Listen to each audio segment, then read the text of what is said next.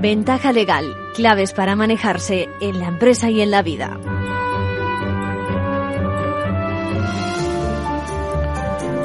Buenos días, empezamos Ventaja Legal hoy, bueno, donde ya lo vengo anunciando en anteriores espacios con, con los complicados momentos que estamos pasando a nivel de pequeña y media empresa sobre todo, eh, que marcan nuestro guion, ¿no? Podemos hablar, por ejemplo, en nuestro manual de crisis sobre esa, ese, ese socio que solicita un esfuerzo económico a los compañeros socios y se preguntan a cambio de qué. También podemos hablar de si es responsable un administrador por no convocar una, una junta en los albores o en ciernes a esa disolución de la empresa. Bueno, también en el Consejo nos preguntamos, nos preguntan sobre eh, si se puede resolver un caso penal por vía de la mediación. Esa mediación que avanza poquito a poco y que ya veremos si alcanza también al las cuestiones criminales. Bueno, y, también nos preguntan sobre la legalidad de soportar un localizador en un coche, es decir, un trabajador, un comercial que lo lleva, lo ha descubierto hace nada. Bien, en la segunda parte intentaremos iluminar un poco a Ignacio, quien se dice abuelo, quiere que le identifiquemos así además, porque baraja sumarse a algún tipo de solución legal y económica partiendo de su propiedad inmobiliaria. Quiere ayudar a sus hijos que pasan por ciertas dificultades económicas y en esta etapa de su vida donde precisamente no puede contribuir con su salario, que se ve que era suficiente, algo más que suficiente con anterioridad, porque ahora ya no trabaja, está jubilado. Y volvemos con un tema recurrente, el asesoramiento profesional, que no lo desprecien que no lo obvien, por mucho que accedan a diversos materiales en las redes sociales y demás, que se trata de un tema complejo más de lo que ustedes se creen. Bueno, también nos visita José Carrascosa, que es autor de un libro, un thriller que se dice que recomiendo, de título Falso plagio, bonito título. Combina pasajes de nuestra reciente historia, que a muchos les recordará sus años mozos, y, episodios clásicos eh, de, de copias, de abusos en materia de propiedad intelectual. De verdad, fácil de leer y muy curioso en serio, se lo recomiendo. Y ahora vamos con la actualidad de la mano de los compañeros de la abogacía, con Isabel García Zarza y con Sonia Sánchez.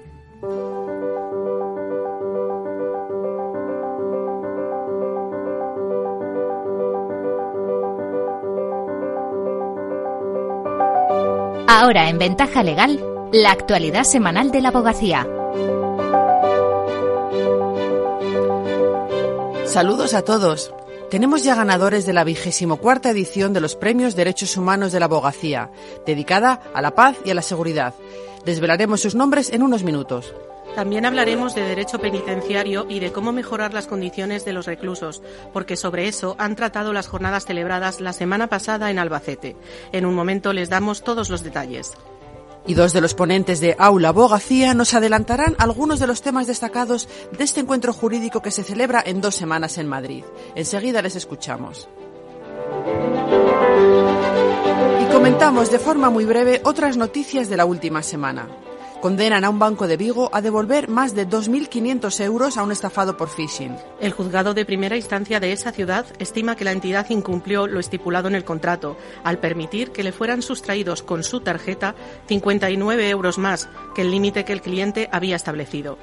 70.000 euros de multa a un banco por dar la dirección personal de un abogado a una cliente. La Agencia Española de Protección de Datos advierte de que no se han adoptado de manera efectiva las medidas apropiadas para garantizar la seguridad de los datos de sus clientes.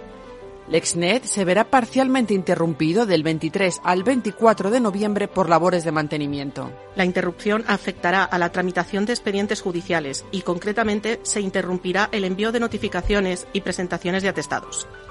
La Fundación Abogacía convoca el tercer certamen de artículos universitarios sobre abogacía y derechos humanos. Pueden participar mayores de 18 años de cualquier nacionalidad que sean residentes en España y estén cursando un grado universitario o máster en la actualidad. Los textos deben versar sobre el derecho a la paz y a la seguridad. La mediación en el ámbito contencioso administrativo esta tarde en la conferencia de los lunes. Intervendrán Juan Pedro Quintana, presidente de la Sala de lo Contencioso Administrativo del Tribunal Superior de Justicia de Madrid, y Juan Antonio Rodríguez, presidente de la Subcomisión de Mediación del Consejo, a partir de las cuatro y media. Puede seguirse online en formacionabogacía.es. Ya tenemos ganadores de los Premios Derechos Humanos de la Abogacía 2022, dedicados en esta edición al derecho a la paz y a la seguridad. Son la política afgana y activista por los derechos de las mujeres, Fauzia Kufi, la base aérea de Torrejón de Ardoz y el periodista Miquel Ayestarán. El premio Nacho de la Mata, que reconoce la labor de personas o instituciones en favor de la infancia más desfavorecida, ha recaído en el abogado valenciano Paco Solans. De Fauzia Kufi, premiada en la categoría Personas, el jurado ha destacado que se trata de la primera mujer vicepresidenta de la Asamblea Nacional de Afganistán y su lucha infatigable por los derechos de las mujeres y niñas de su país. La base de Torrejón de Ardoz ha sido galardonada en la categoría de instituciones por su labor como epicentro mundial de la evacuación de refugiados afganos. En la categoría medios de comunicación se ha reconocido la trayectoria del periodista Mikel Ayestarán, cubriendo conflictos en Israel, Líbano, Siria, Afganistán o Irak y más recientemente en Ucrania. Por último, el abogado Paco Solans recibirá este año el Premio Nacho de la Mata por su compromiso en la defensa de los derechos de los migrantes. La ceremonia de entrega de galardones tendrá lugar el 15 de diciembre en Madrid, en el transcurso de la Conferencia Anual de la Abogacía. En esta edición se han presentado 36 candidaturas. Asistencia letrada preceptiva en cualquier trámite de vigilancia penitenciaria. Eso reclamó la presidenta del Consejo General de la Abogacía Española, Victoria Ortega, en las cuartas jornadas de los servicios de orientación jurídica y asistencia penitenciaria que se celebraron en Albacete la semana pasada. El carácter preceptivo de, la intervención de la abogacía en cualquier tipo de reclamación, queja, recurso en vigilancia penitenciaria y en consecuencia su designación de oficio cuando no se designa libremente eh, la reclamación de la intervención en la vía administrativa y el avance en el de las en las jornadas también se abordó la implantación de la tecnología en prisiones. Ya son 31 los colegios de la abogacía que han suscrito el convenio con instituciones penitenciarias para realizar comunicaciones mediante videoconferencias. En las conclusiones se subrayó que cualquier avance en materia de digitalización ha de preservar el contacto humano y respetar la seguridad y privacidad de las comunicaciones. Además, se destacó la importancia del diagnóstico precoz de discapacidad y salud mental, así como la formación específica sobre riesgos de suicidio y recursos para su prevención.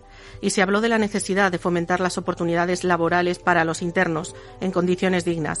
Precisamente para garantizar todos esos derechos es fundamental la existencia de servicios de asistencia jurídica penitenciaria, de financiación pública y con cargo al presupuesto de justicia para garantizar su continuidad. El decano de la abogacía de Albacete, Albino Escribano, anunció un convenio con la Diputación para poner en marcha este servicio en la provincia. Los nuevos ERTES y sus efectos serán analizados en Aula Abogacía, el primer encuentro nacional de estudios y diálogos jurídicos. La ex magistrada del Supremo, María Luisa Segoviano, será una de las ponentes y nos ha adelantado que los ERTES han sido una medida muy acertada y positiva durante la pandemia. Creo que es una herramienta potentísima para la salvaguarda del empleo y para la salvaguarda de las empresas. Que una cosa va unida a la otra, naturalmente. Si la empresa no sobrevive, pues tampoco se mantiene el empleo. Entonces yo creo que es, como he dicho, un instrumento importantísimo, fundamental y muy eficaz la magistrada señala que de no existir estos expedientes, algunas situaciones coyunturales de las empresas pueden convertirse en estructurales y llevar a su liquidación. Respecto al futuro, espera que no sea necesario volver a utilizarlos de forma masiva, como sucedió durante la pandemia, pero cree que si hay una situación económica mala, se volverán a utilizar. El tema laboral será uno de los platos fuertes en Aula Abogacía, que tendrá lugar en Madrid el 22 y 23 de noviembre y en el que intervendrán cerca de 80 ponentes. Otro de ellos será el abogado laboralista Íñigo Sagardoy, que participará en una mesa redonda sobre la reforma laboral. El letrado nos ha adelantado que cree que se está reduciendo la temporalidad en los contratos, pero es necesario esperar para saber si también se están creando más puestos de trabajo de carácter indefinido. La inscripción para todo el encuentro cuesta 90 euros y puede realizarse en aula.abogacía.es. Y vamos ya con el abogado de la semana. ¿De quién se trata, Mercedes? Es Mónica Molina. Ha conseguido que el Tribunal Supremo estime que acogerse a un plan de prejubilación no es obstáculo para acceder a una jubilación anticipada. Cinco años después de la finalización de su contrato, un ex empleado de banca pidió a la Seguridad Social acceder a la pensión de jubilación, una petición que le fue denegada. Nos lo explica la letrada. Cuando desaparecen las cajas de ahorro, en aquel momento hubo un proceso de despido colectivo importante en todas estas eh, casas, en las que se despedían los trabajadores y se les, eh, la empresa se comprometía a un plan de pensiones para que los trabajadores pudieran jubilarse anticipadamente a los 62 años. ¿Qué pasa con estos trabajadores? Con estos que, que no entraron en el despido colectivo. No entraron en el despido, sino que acordaron con la empresa acogerse a las mismas condiciones que las del despido colectivo. El tribunal sentencia que el trabajador no causó baja voluntaria en la seguridad social, sino que fue una imposición de la empresa. Además, el empleado tenía 61 años, había cotizado más de 30 y el contrato fue extinguido en el marco de un despido colectivo. También argumenta que la empresa había abonado las prestaciones al desempleo y las cotizaciones a la seguridad social desde que finalizó su contrato hasta la jubilación. Por tanto, el hombre cumple todas las condiciones legales para ser pensionista de forma prematura. Enhorabuena a la abogada y al ex trabajador por este fallo. Con esto terminamos por hoy. Hasta la semana que viene.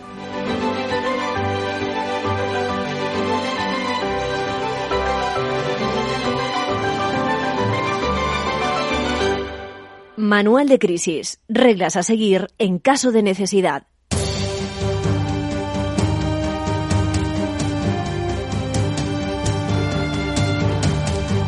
Bueno, pues al filo, al filo de la navaja, como quien dice, un seguidor de ventaja legal que prefiere no identificarse me pregunta y se pregunta si estará haciendo bien pidiendo a los inversores, los socios de la compañía, que aporten más capital. Todo con el fin de salvar la empresa, evidentemente. Bueno, la verdad es que eh, lo que me planteas es un tema empresarial, económico, que no llega a ser jurídico. Ojo, ojo, hasta el punto en que se pudiera exigir algún tipo de responsabilidad a los gestores de la sociedad. Ya sabes que en estos casos las cosas pueden salir tanto bien como mal y aun saliendo mal, cuidado, tampoco tiene por qué generar responsabilidad si el procedimiento, el fin y el esfuerzo que se pide va orientado a sacar adelante el negocio. Otra cosa es, eh, como apuntas, la otra opción que, comentas y, y, que comentamos, es decir, el argumento de que abro comillas, el dinero que aporten se vaya a corresponder con activos precisos que vas a adquirir y que no perderán su valor a pesar de que vayan a ser usados como garantía para posteriores financiaciones con terceros. Cierro comillas. Bueno, ojo, ojo con aquellas promesas y con las propuestas que pudieran ser evaluadas y analizadas en un futuro sobre todo por si alguien considera que pudiera formar parte de algún tipo de engaño que sí, sí que constituiría delito de estafa o insolvencia.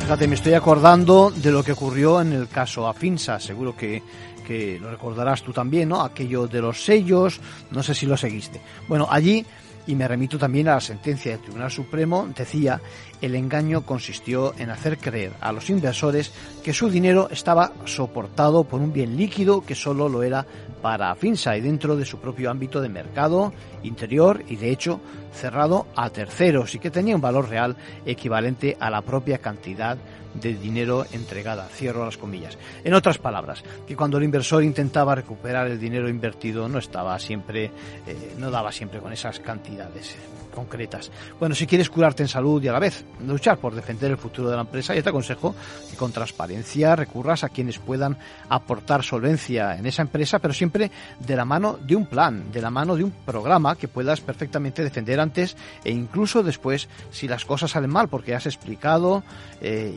y, además te han aprobado esos riesgos eh, que parece que pueden incrementarse con ese aumento de capital o en definitiva esa aportación extra que estás dispuesto a, repito, defender y gestionar en los términos que les hayas propuesto a quienes podrían ser, junto a tu gestión, la salvación del proyecto empresarial. De verdad, te digo ánimo y venga a hacer las cosas bien. Ojalá que superéis esa crisis, que la podéis contar y, y que me lo digas en un futuro si la cosa sale seguramente de forma acertada. Mucha suerte.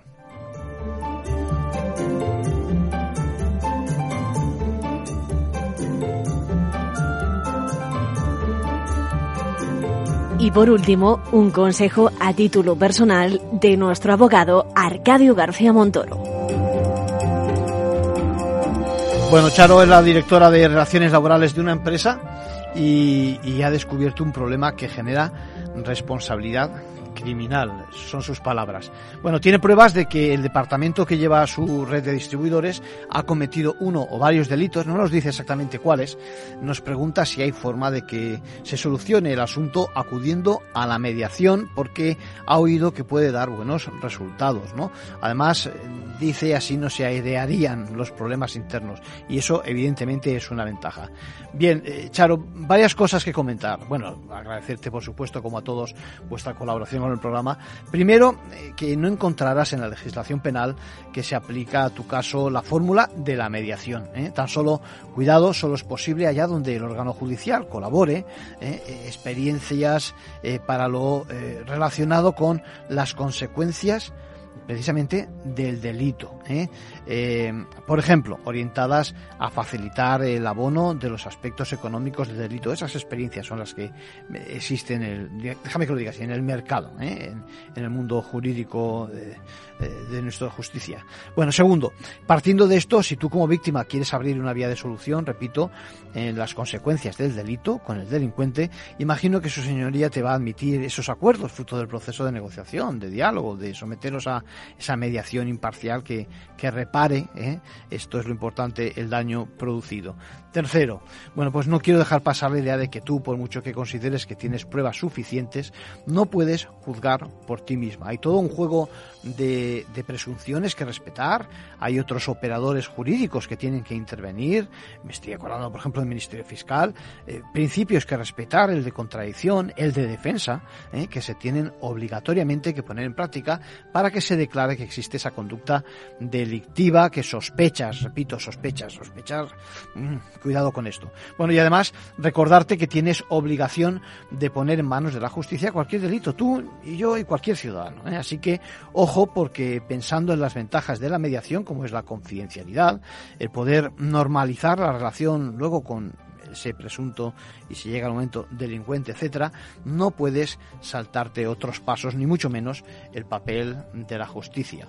Bueno, piensa bien la decisión, acude a los profesionales, tanto del derecho como de la mediación, porque ellos con las pruebas que tengas y tu enfoque te asesorarán seguro acerca de las posibilidades que esta extraordinaria forma de resolución de conflictos ofrece. Y aquí lo de extraordinaria, créeme, como calificativo viene perfecto, porque tratándose de cuestiones penales no es la norma general. Recuerda.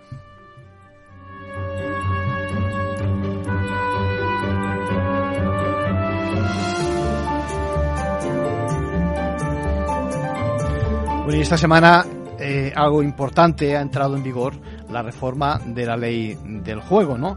Eh, se habla de un enfoque socialmente responsable eh, para una actividad ¿eh? realmente compleja y que afronta sobre todo un gran reto como es la apertura, no desde ahora, ni mucho menos una novedad, como es al mundo digital, ¿no?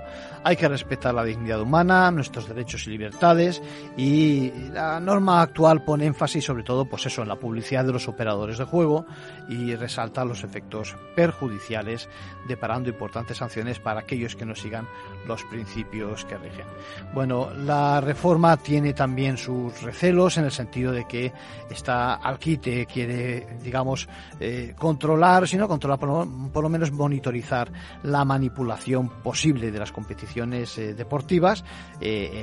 Consiguientemente también el, fraude de apuestas y de manera que eh, la extracción de información y el análisis adquieren un protagonismo. Estamos ante una tarea que va a exigir a los diferentes departamentos de los gobiernos eh, pues mucha implicación, es un enfoque multidisciplinar, eh, se van a volcar muchas instancias del Estado para evitar esas malas prácticas y vamos a contar con un servicio que se denomina de investigación global de mercado de apuestas también, evidentemente, y esto lo hablaremos en otras ocasiones, se está, digamos, tratando en serio lo que es la adicción de algunos jugadores.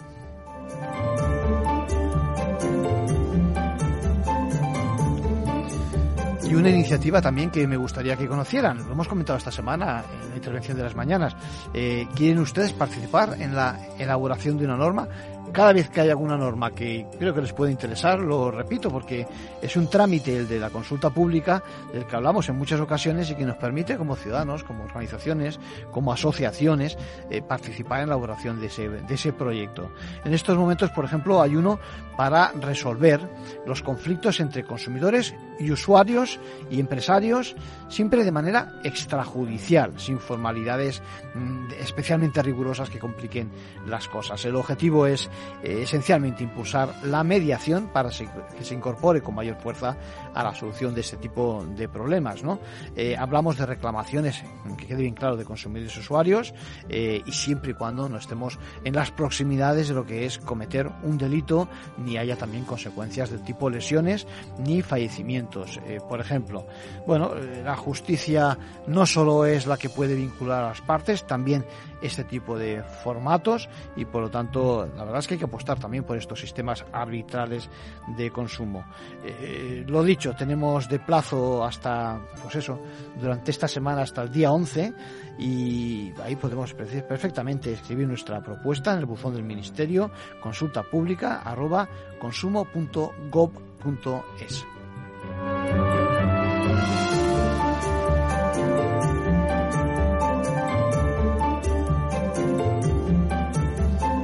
Vale, nos quedan, nos quedan bastantes consultas, ya les digo, en esta línea que estamos sacando de cuestiones relacionadas con los problemas financieros y problemas de, pues de deudas, de acreedores, etcétera, de la empresa, eh, y tenemos una que no nos va a dar tiempo de solucionar hoy, sobre si es responsable un administrador que no convoca a tiempo una junta en los albores de la disolución. Eh, ya saben que el manejo de los tiempos en situaciones de crisis son algo fundamental y de esto seguiremos hablando en próximos programas. ¿Qué es ir más allá? Con Arval podrás llegar donde te propongas de la forma más sostenible y asegurar un mundo mejor contribuyendo a la seguridad en carretera, al futuro de las ciudades y a la calidad de vida. Ser responsable sin tener miedo al liderar el cambio.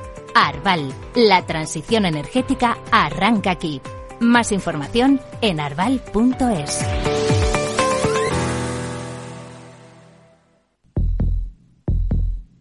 Vida. Riesgo. Cubierto. Es muy simple asegurarse con el Betia. Simple, claro, el Betia. Disfruta de la mejor cocina gallega en Montes de Galicia. Todo un clásico moderno en el barrio de Salamanca. Disfruta de la variada dieta atlántica, de las mejores carnes y pescados tratados con respeto y transparencia y regados con una de las mejores bodegas de la zona. En grupo, en familia o en pareja, Montes de Galicia te ofrece el espacio perfecto en cada ocasión. Capital Radio. Los miércoles a la una y media de la tarde en Capital Radio, Gestión del Talento. El escaparate de la formación para el empleo. Expertos formadores, agentes sociales y representantes de la Administración se dan cita en este espacio para impulsar el valor de la formación y el talento. Un espacio de Fundae, la Fundación Estatal de Formación para el Empleo, dirigido por José Joaquín Flechoso.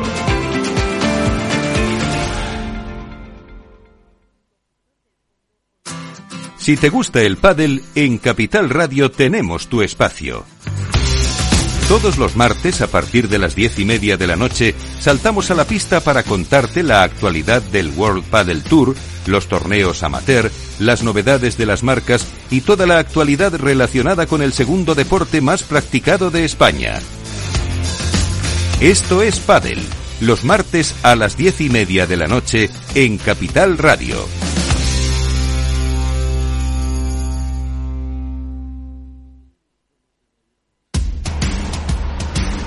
No pierdas detalle de todo lo que afecta a tus inversiones y a tu bolsillo. Toda la información en Mercado Abierto con Rocío Arbiza, de 4 a 7 de la tarde en Capital Radio.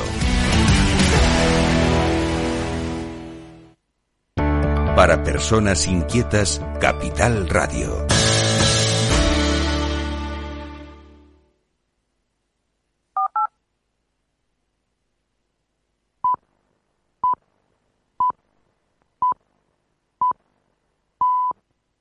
Ventaja legal con Arcadio García Montoro.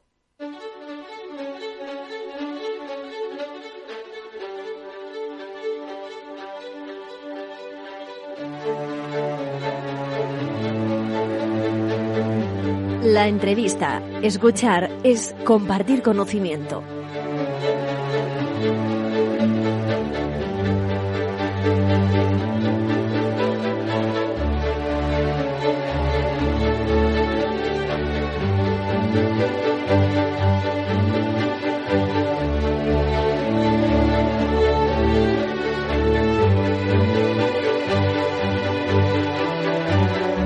Pues la publicación de una nueva obra, de un nuevo libro, pues es una buena noticia. Y por la parte que nos toca, si encima tiene relación con el mundo jurídico, pues mejor que mejor.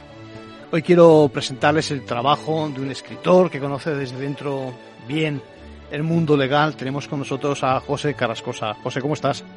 Bien, muy agradecido de estar aquí contigo. Pues nada, bienvenido a Ventaja Legal y a Capital Radio. Y tenemos con nosotros Falso Plagio. Es el título de, de una obra editada por Vasconfer, ¿es así? Sí. Que, que tiene, la verdad es que es muy interesante, es muy amena. ¿eh? Incluye un montón de anécdotas y de hechos históricos relacionados con precisamente con el plagio, ¿no? Que seguramente seguramente conocerán, pero yo les animo a que, a que le echen un vistazo. Cuéntanos en qué consiste, así lo que se pueda contar del argumento. Bueno, eh, la acción se desarrolla en Madrid en la actualidad. Eh, un- una agencia de detectives que se denomina Fidentino Detectives en honor al primer plagiario de, conocido de la historia que plagió precisamente a un español, a, a Marcial, allá por el siglo I en Roma, pues ya se copiaban los epigramas. Y bueno, pues este hombre recibe la visita de un autor, de un escritor que viene a denunciar, a pedir que investiguen el caso de una novela suya que, que está siendo plagiada, que va a ser plagiada. Y bueno, pues en los capítulos impares eh, se desarrolla la trama de este escritor, de Vicente Corral, un santanderino, que ya desde su más tierna infancia, cuando presentó un relato a un concurso en el colegio, le plagiaron, luego la tesis, no sabemos si es cierto todo lo que dice o no. Eh, pues se desarrolla esta investigación en los capítulos impares. Y luego en los capítulos pares eh, me he inventado casos de distintos eh, distintas ramas del plagio. El plagio en el arte, el plagio empresarial, en la música, hasta en la comida con las denominaciones de origen. Desgraciadamente es una lacra que, que existe y que, bueno, pues según el Departamento de Comercio de Estados Unidos, España está entre los países donde más se falsifica y se plagia. También de la misma manera tengo que decir que los fuerzos, las fuerzas y cuerpos de seguridad del Estado especializadas en la Bien lucha- que se esfuerzan por Sí, el tema, se ¿eh? esfuerzan, pero no es suficiente, es un poco poner puertas al campo. Yo estuve presente hace muchos años en una reunión precisamente de una delegación comercial de, de Estados Unidos aquí en España y antes de empezar lo primero que dijeron es que querían garantías de que todo lo que hicieran eh, no ya en España, en Europa, eh, pues eso se protegiera. Porque la verdad es que eh, das, en el, das en el clavo con el hecho de que se protege poco, ¿no? Se respeta poco la propiedad intelectual, la propiedad industrial. El artículo 20 de, de la Constitución eh, protege la, la creación artística e intelectual. Eh, hay una ley relativamente reciente y bueno, desde Felipe V pues eh, se pedía a las imprentas que hubiera una licencia real, pero el caso, a mí por lo que me comentaron en, en Canillas los eh, investigadores de la Policía Judicial, es que sale barato plagiar. Es un delito que como mucho estás uno o dos años, si hay, eh, bueno, pues eh, si repites pues puede caerte más tiempo, pero que sale barato y entonces pues, pues les, le sale rentable al, al delincuente. Y bueno, también eh, decir que, que en España se plagia, vamos, no hay, hay plagio, pero alejado de otros sitios como China, por ejemplo. donde, Evidentemente, eh, evidentemente. becan a estudiantes para que se vayan a estudiar fuera cojan las patentes de móviles, diseños de coches o lo que sea y están subvencionados por el gobierno. Y allí tienes tiendas IKEA iguales pero con otro nombre, eh, tiendas Apple, eh, un Disney World allí, que es igual, hasta el programa del hormiguero de Pablo Motos tiene su clon en la tele china. Bueno, la verdad es que eh, plagiar es copiar, esencialmente, por si Ujú. alguno no, no está muy puesto y, y lo que decías es, es barato porque al final, pues eso, no, no, no, no se, digamos, no se persigue, aunque se persiga, no se compensa lo suficiente porque lo que se incauta y demás es una parte muy pequeña de, ¿no? De Desde aquellos- luego, y, y bueno, parece que, que no es una cuestión que atente contra nuestra economía, pero se Bueno, pierden muchos miles bueno, de empleos sí, sí.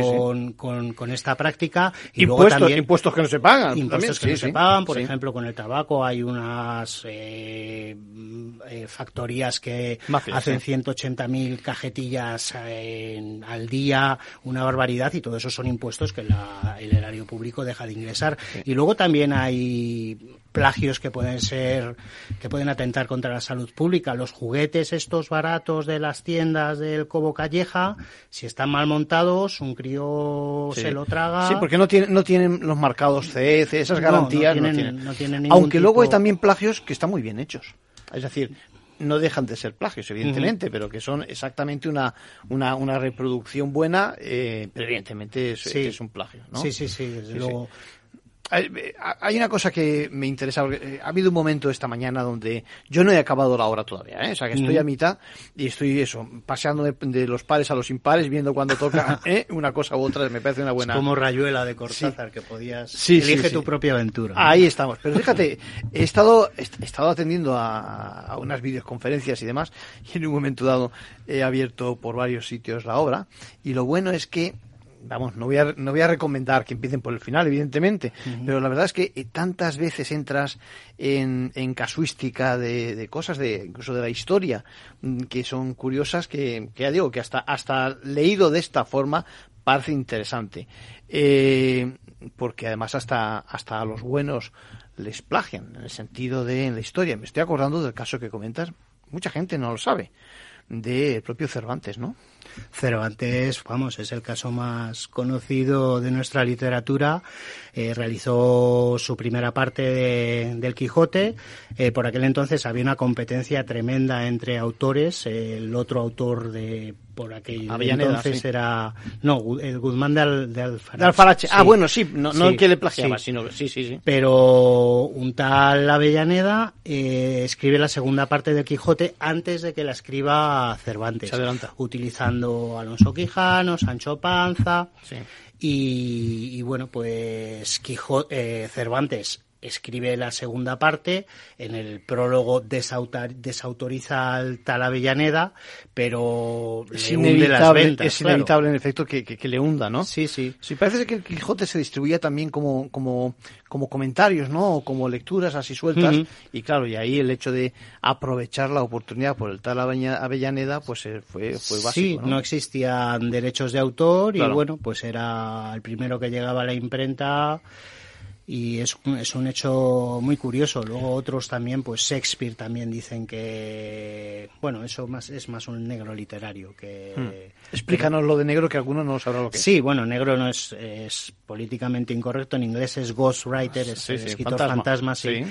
Y es una práctica que todos sabemos eh, ahora mismo, pues hay locutoras de televisión que lo han utilizado, o escritoras o cantantes que Contratan a alguien para que le haga una obra y luego una- ponen su nombre, Sí, su firma, sí, ¿no? Sí, Sí. Lo que pasa es que, pues en el caso de Ana Rosa Quintana, por ejemplo, Que es un eh, caso juzgado, por eso es un podemos caso hablar. juzgado, desde luego. Sí. El, el negro que se lo escribió, eh, en vistas a posibles problemas de pagos y bueno Sí. pues ajustes de cuentas tendría una serie de trampas en el libro y colocó varios párrafos que eran eh, plagiados de, de otras obras y entonces él mismo a Interview le, le ofreció la, el descubrimiento del plagio, ¿no? O sea que fue una traición en toda regla y bueno pues pero aún así vendió 100.000 ejemplares. Ana Sí, sí, sí, no sabes hasta qué punto el que haya publicidad sobre tu propio plagio, ¿no? Sí. Es interesante.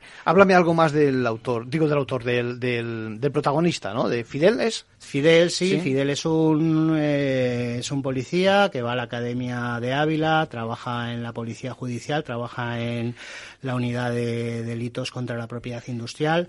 Es un experto, le gusta mucho estudiar pues este tipo de, de delitos, da clases en la universidad y ante el aumento de, de, este tipo de delitos y amparado por la propia policía que no puede atender a todos los casos, pues monta esta agencia que, de detectives que es ficticia, pero bueno, eh, me consta que sí que se persiguen casos de espionaje industrial y este tipo de delitos en, en las agencias. De ¿Me, ¿Me, quieres decir que la Plaza de las Comendadoras no la has plagiado?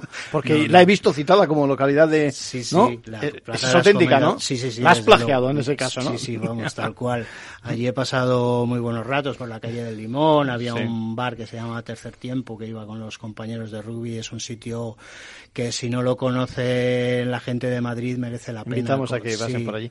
Ahora, la verdad es que eh, lo bueno de la obra es eso, que además conoces un Madrid, en Madrid de los 90 también, Torre Sí. Lodones, etcétera. Sí, ¿eh? la Es decir, Facultad de Filosofía y Letras. Ahí estamos. es- Me imagino que son memorias y recuerdos tuyos que has adaptado, Sí, ¿no? Sí. Has adaptado a la, a- a la obra, ¿no?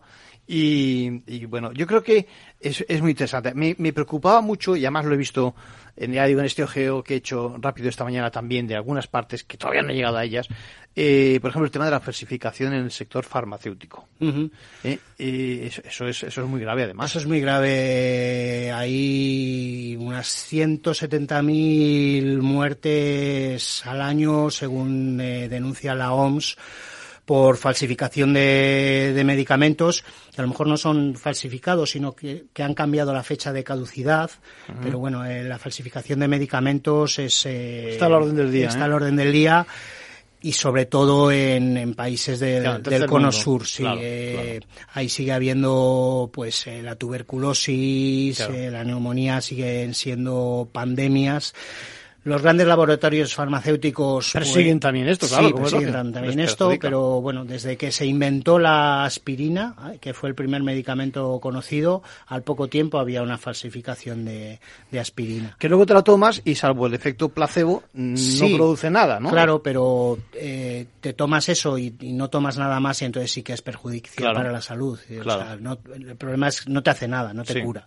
Bueno, la verdad es que recomiendo la obra porque además se pasean ustedes por las oficinas de la policía, ¿no? Eh, Sí. Como si las estuviera viviendo en ese momento. Imagino que responde a visitas reales que has hecho. ¿eh? Sí, la- y, y- y- y, en efecto, y, también el tono de los personajes que aparecen, los secundarios, es totalmente real, ¿no? Sí, a mí me gustaría destacar, eh, ya que me das la oportunidad, hay un personaje, el personaje italiano, eh, Porro, que es un especialista en arte y bueno, hay una parte de la falsificación en el, en el mundo del arte que me parece muy curiosa y de siempre me, me ha interesado, ¿no? Eh, se calcula que el 30% de las obras de arte que existen ahora mismo circulación, es- sí. están falsificadas. Mm. Probablemente. Y, y no solo las de Dalí, porque dicen que las de Dalí más todavía, pero... pero Sí, sí, sí. eh, bueno, ahora las estarán tirando botes de tomate y tal, pero bueno, Sí, tienen alguna, faena. alguna falsa Tienen faena, sí. tienen faena. Eh, las obras antiguas son más complejas de, de falsificar, porque por ejemplo una tabla de Leonardo, la Gioconda o el Jardín de las Delicias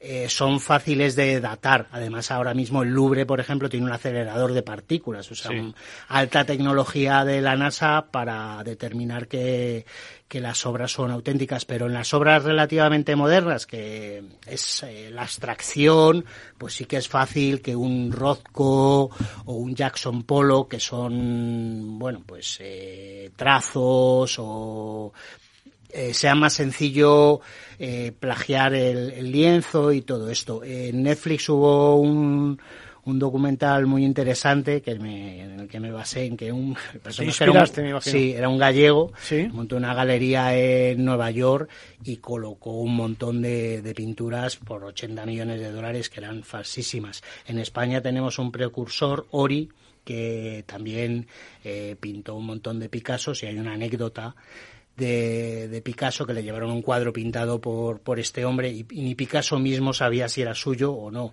Y entonces dijo Picasso, eh, ¿cuánto habéis pagado por él? Pues 100 mil dólares. Ah, bueno, es bastante caro, entonces seguro que es mío. muy bueno, sí. muy bueno. Pues espero, espero que, que, no te pase lo mismo con tu obra, que no te la plagien. No, no, lo primero que hice fue llevarla al registro de la propiedad. Y sinceramente, recomiendo los esfuerzos que has hecho porque yo creo que te has documentado mucho a, a tenor de tantas anécdotas y uh -huh. tantas historias que hay detrás, reales. Y nada, te deseo lo mejor con esta obra. Repito, falso plagio. Pepe, eh, Pepe Carrascosa y Vasconfer, sí. la editorial, ¿de acuerdo? Sí. Pues muchas gracias, Arcadio. Un abrazo.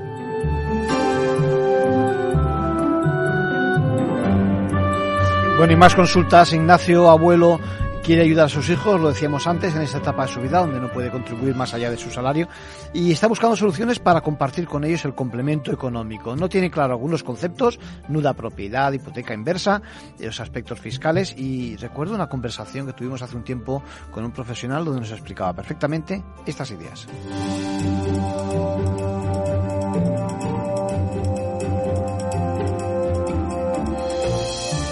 Ejemplo, la venta de la nuda propiedad y convertir ese, ese activo, ese inmueble, esa vivienda en dinero, pero además con la ventaja de que nosotros ofrecemos que es que puedan seguir disfrutando y viviendo en ella, ¿no?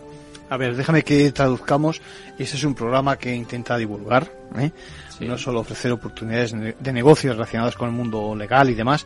Y, y, quiero cuidar mucho el lenguaje. Déjame, quien nos oye no tiene por qué saber de nudas propiedades. ¿eh? Uh -huh. Entonces vamos a explicar. La nuda propiedad es, digamos, la propiedad del inmueble, pero no el uso. O sea, una cosa es el titular, digamos, en, ¿eh? registral, digamos, de la propiedad por ejemplo, y otra cosa es que hagamos uso de esa propiedad, es decir, que estemos habitándola, ¿es así? Así es, al final un inmueble o un piso eh, se divide básicamente en lo que es la nuda propiedad y que es, digamos, el elemento físico. Sí. Y por otra parte tenemos el usufructo o el uso de la propia vivienda, con lo cual esto es un elemento o dos elementos que se pueden separar y en este caso vender por separado, lo Es- que es el elemento físico Sí. del inmueble y mantener el uso del mismo.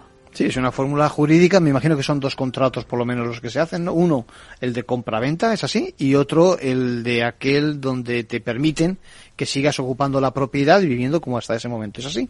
Sí, correcto. Bueno, al final se trataría de un solo contrato. Nosotros lo que Bueno, ofrecemos, mm, básicamente, para resumir un poco y simplificar el, el concepto, lo que hacemos es que para personas de a partir de 65 años y que sean propietarios de un inmueble, les damos la oportunidad eh, de que pongan a la venta este inmueble, ¿no? Esta nuda propiedad que Sí. acabamos de denominar, Sí. eh, manteniendo el uso de la misma. Por tanto, ellos pueden recuperar dinero que han invertido en ese inmueble. Mm, Las vías, mm, veremos eh, de que hay diferentes opciones. Puede ser un pago único al inicio de la operación o puede ser, por ejemplo, una renta vitalicia, que como indica el término vitalicio es para toda la vida.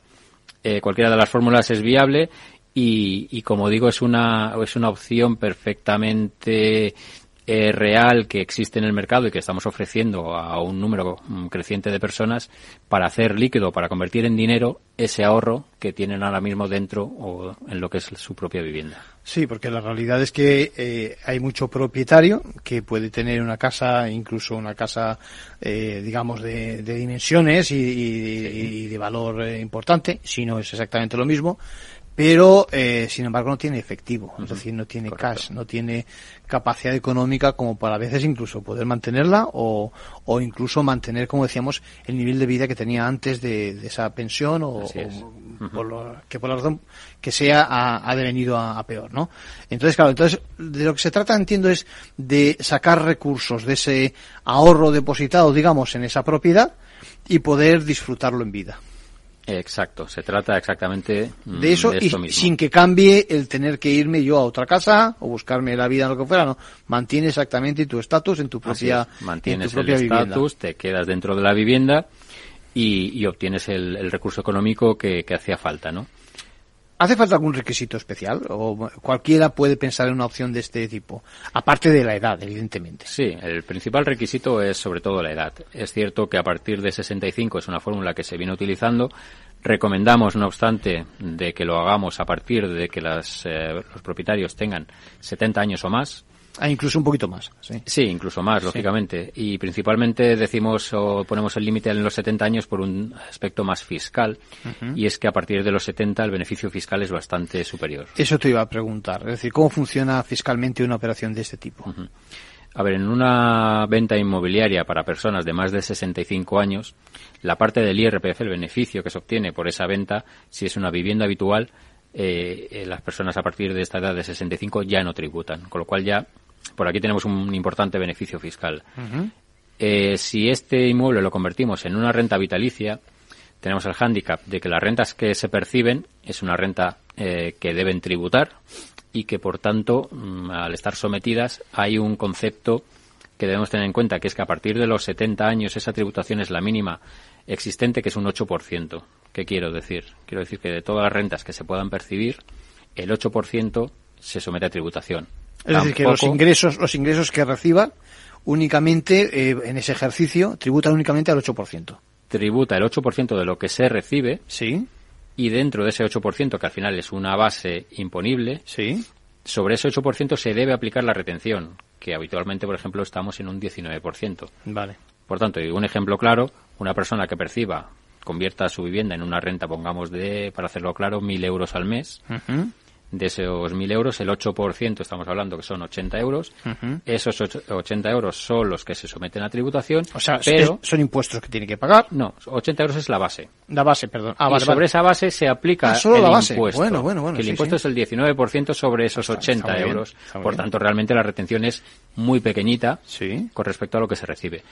Pero el hándicap es que, como digo, a partir de los 70 esto es así, es la tributación mínima del 8%. Eh, si la edad, en cambio, es de 65, esa tributación sube al 20%. Mm. Esa base se incrementa del 8 al 20% y además uno de los temas que estamos nosotros reclamando de que a partir de los 70 se supone que si empiezas con ese 20% eh, y cuando cumplan los 70 se supone que va a, a disminuir en cambio nuestra legislación pues no permite que sea así, por tanto ese 20% se mantendrá durante toda la operación y por lo tanto durante toda la vida del usufructuario lo cual penaliza bastante y por eso recomendamos que sea a partir de los 70 años que se realice la operación. Bien, en cualquier caso entiendo que estáis abiertos a, estudiar cualquier operación, ¿no? Eh, me imagino. Y sí, no, claro, por supuesto. Bueno, eh, déjame te pregunte, vamos a hablar de renta vitalicia, porque eh, has nombrado dos, eh, dos opciones. Una parte es lo vendo y lo vendo y, lo cobro y, me quedo, digamos, viviendo la, la, vivienda y lo cobro del tirón, es decir, por completo. Y la otra fórmula es la que dice es decir, lo convierto, o total o parcialmente me imagino, en una cantidad ¿eh? que la recibo como si fuera, fuera un salario, entre comillas, entre comillas, Y, eh, y así mientras viva. Correcto. Es decir, que eh, tanto si vives mm, en vez de 71, digamos 85, como si vives 105. Es decir, ¿es así? Así es, así es, tal cual. Es decir, que asume el riesgo el inversor, asume el riesgo en ese sentido claro. de, de, bueno, de tu, de tu longevidad. de la operación de la longevidad, exacto. Al final, es cierto que cada operación eh, es distinta y se deben valorar individualmente en base a la edad y en base al valor de la vivienda. Eh, el resultado o el importe a cobrar pues será uno u otro diferente. Dependerá de que se cobre de golpe o se cobre renta vitalicia, básicamente de lo que decida el propio vendedor, el, propietario de la vivienda, que es quien al final nos debe mm, decir y es quien firmará el contrato diciendo, oye, pues yo prefiero una renta vitalicia. Los hay que prefieren hacer una renta temporal, incluso limitada en el tiempo. Y los hay que prefieren un pago único al inicio de la operación. Al final, como decimos, nosotros damos todo eh, el abanico de posibilidades y, son los propietarios quienes acaban decidiendo en base a sus necesidades o sus preferencias. Alguno, alguno estará escuchándonos y pensará, estamos hablando de una hipoteca inversa. ¿Por qué no explicamos lo que es una hipoteca inversa y qué diferencias hay frente a esta opción, la que estamos desgranando hoy? En este caso no es una hipoteca inversa, es un producto diferente. Si es cierto que se asemeja en cuanto que va destinado al mismo público, digamos, objetivo, eh, pero la hipoteca inversa al final es un crédito. Es un crédito por el cual una entidad financiera o una entidad aseguradora ofrece a personas, en este caso normalmente de más también de 65 años, y con, como garantía utilizan la vivienda. Esta hipoteca al final son unas cuotas que habitualmente lo que se dan son de manera mensual y que mensualmente lo que se está dando realmente es un crédito y que se va acumulando con los años, con el tiempo. Un crédito que se va acumulando y se va eh, y aumentando la carga en la propia vivienda, de manera que al final de la operación, y el final de la operación es con el fallecimiento del beneficiario de esa hipoteca, eh, directamente se traspasa esa deuda a los herederos. Y entonces serán los herederos quienes deberán cancelar esa, esa hipoteca con el cúmulo de intereses, etcétera. Normalmente tienen un tiempo limitado para, para liquidarla, que pueden hacer, pues lógicamente, por sus propios medios o bien a través de la venta de la, del propio inmueble. Bien, creo que te contestamos, Ignacio, y, pero permitidme una, reflexión para ti y en general, ¿no? El sistema es cada vez más seguro, siempre protegido a los vulnerables en términos de abuso, pero no se puede prescindir del profesional del derecho por mucho que uno crea que no nos hace falta. Quiero que escuchemos las palabras de Carlos Bayujera, registrador, presidente del Consejo de Consumidores y Usuarios, el máximo nivel de consulta y representación de consumidores y usuarios a nivel estatal, que nos recuerda dos cosas, que la protección frente a abusos, eh, la usura no es nada nuevo y que estamos ante un sistema y un tema complejo. La disciplina de las cláusulas abusivas en España tiene desarrollos que arrancan eh, de los años 30, ¿no? La ley de usura es mm, de 1909, ¿no? Entonces, o sea, no no es de ayer. Eh, el jurista siempre ha tenido en cuenta el abuso. El Código Civil eh, también tenía mecanismos de protección de las eh, personas más débiles. Las cajas de ahorro, los montes de piedad, son instituciones que se crean precisamente pensando en la asistencia a los más débiles. O sea, esto es moderno en términos eh, jurídicos, ¿no? Sí. Eh, y eh, lo que está ocurriendo ahora, efectivamente, es que lo que ha ocurrido con la crisis económica, francamente, no tiene precedentes, ¿no? La, o sea, hablábamos ahora de las hipotecas como una cosa muy común, es verdad, hay muchas hipotecas y mucha gente usa la hipoteca para pagar, para conseguir el dinero para pagar el precio de, de su casa, ¿no? O sea, mm, entonces, pero es que la regulación de la hipoteca es algo muy técnico y de pronto se ha convertido en tema de los medios. Esto es algo extraordinario. Sí, señor. Sí, al final, al, final parece que cualquiera eh, se atreve atreverse, se atreve todo el mundo a, hablar de unos temas que, que en efecto tienen su, su, técnica, su ciencia detrás, ¿no? En este caso jurídica. Claro, tiene eh, una complejidad grande. Bueno, se acaba nuestro tiempo, pero recuerden que en la web capitalradio.es barra programas barra ventaja legal van a encontrar mucho, mucho más sobre nuestro espacio. Que tengan una buena semana.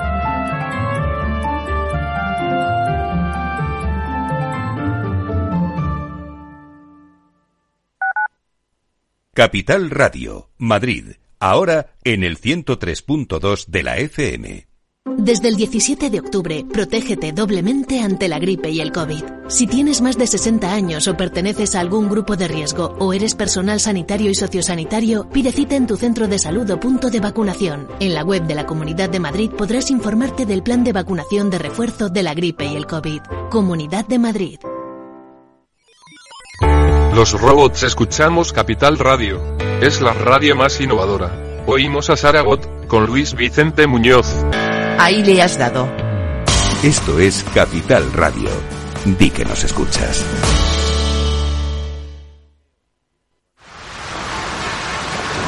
¿Has vuelto a los atascos? Forma parte de la vida de Madrid y esa vida va aparejado con atasco. Realmente el atasco que te absorbe la energía es el de la entrada a trabajar o cuando llegas tarde a una reunión o cuando vas a dejar a tu hijo en el colegio y va a perder y va a, va a perderse la primera hora de clase. Cuando vengas a Madrid, chulona.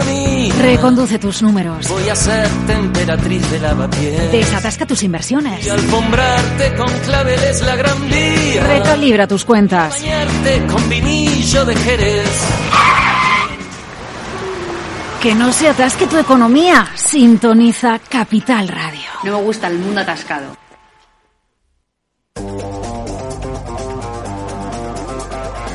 Hoy estás aquí y mañana... En cualquier parte.